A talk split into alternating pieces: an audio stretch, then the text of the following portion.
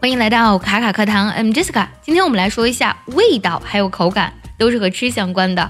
首先我们来看一下味道，味道呢可以用两个单词来表示，一个是 taste，t a s t e。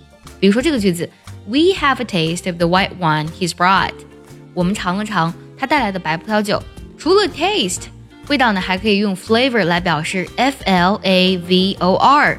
比如说这个句子，Vegetables such as peppers can overpower the flavor of the stock。 像辣椒这样的蔬菜呢，会抢了原汤的味道。说起味道呢，主要是通过我们的嘴巴或是鼻子尝出来或是闻出来的一种味道。那如果要说口感呢，这个单词呢就要划重点学习一下了。这个单词非常的有趣，读作 texture，t e x t u r e，texture。它的前半部分呢就是 text，我们发短信的那个 text，t e x t。Texture 这个单词本身有质地的意思，比如说，呃，木头的质地、丝绸、麻布的质地，其实这些质地都是我们用手来摸出来不同的一种触感。那如果这种触感呢是通过嘴巴来感受出来的，那么这个时候呢，texture 就可以理解为口感的意思了。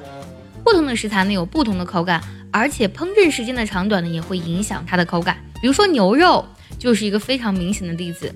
假如呢，你在外国餐馆抱怨牛肉比较老的话，你千万不敢说成 the beef is old，因为这句话的意思就是呢，牛肉岁数太大了，不是这个意思。其实正确的表达呢，应该是 the beef is so tough，或者说 the beef is too tough to chew，这牛肉老的简直嚼不动。tough t u g h，它也有很多意思，比如说有坚硬啊、强硬的意思。那么在这里，其实它就指的是牛肉的口感质地很老，咬不动。那如果牛肉比较嫩呢，那口感就比较好了，对不对？我们可以说 the beef is very tender，t e n d e r，tender 就表示的是比较软嫩的意思了。